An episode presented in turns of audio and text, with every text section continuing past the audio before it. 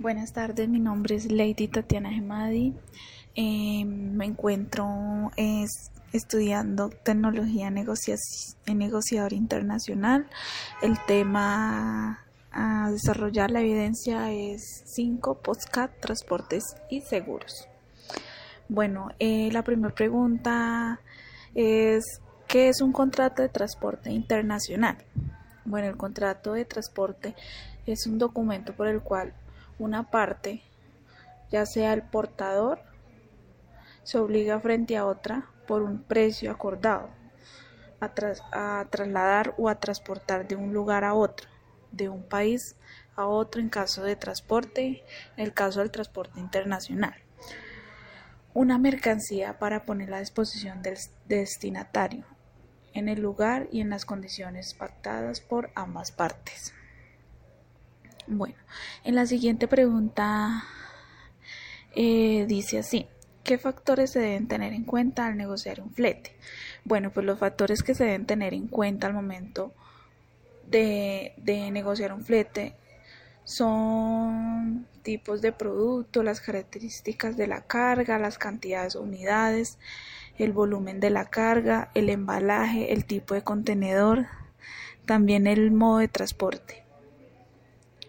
Bueno, la siguiente pregunta es ¿cuál es el proceso que se debe realizar para llevar a cabo un contrato de compraventa? El proceso que se debe llevar y los requisitos son los siguientes. Primero, productos normales, características, cantidad, embalaje, etiquetados y marcas, valor total del contrato, condiciones de entrega, descuentos y comisiones, impuestos, aranceles y tasas, lugares, periodos de entrega o de envío, condiciones especiales de transportes, condiciones especiales de seguro, documentos, inspecciones, medios de pagos, garantía, firmas de las dos partes. ¿Quiénes intervienen en el contrato de transporte? Bueno, en primer lugar, está la, empresa estibadora, que es la que se encarga de las operaciones portuarias de manipulación de artículos. En segundo lugar está el desconsolidador, cuyo acometido consiste en vaciar pues todos los contenedores en el puerto de destino y notificar pues la llegada. En tercer lugar está el consolidador, que es un intermediario entre los armadores y los cargadores, que se encargan de reunir contenedores, las mercancías que llegan al puerto y se las consigna a la, gente anteriormente citado.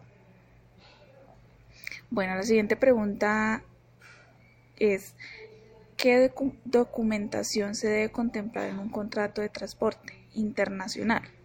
Bueno, pues los documentos pues más importantes no son solamente para el transporte, sino también para la capacidad de controlar las mercancías después de enviarlas y el control sobre el tiempo de pago. Eh, bueno, pues los documentos que se requieren son los siguientes.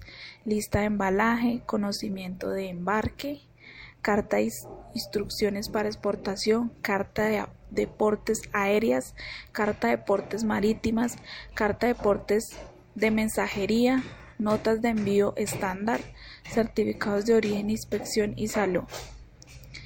Eh, la, siguiente, la siguiente pregunta es ¿quiénes intervienen y cuándo se aplican los Inconter y los seguros? Bueno, ¿quiénes intervienen?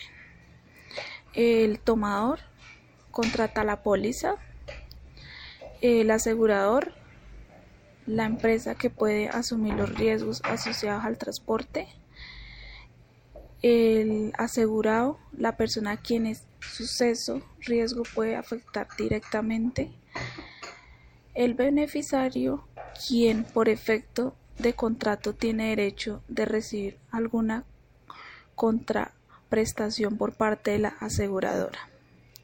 Y bueno, pues siempre en un contrato el seguro debería aplicar ya que en caso de que exista un riesgo, un daño a la mercancía, eh, pues que cuente con un seguro.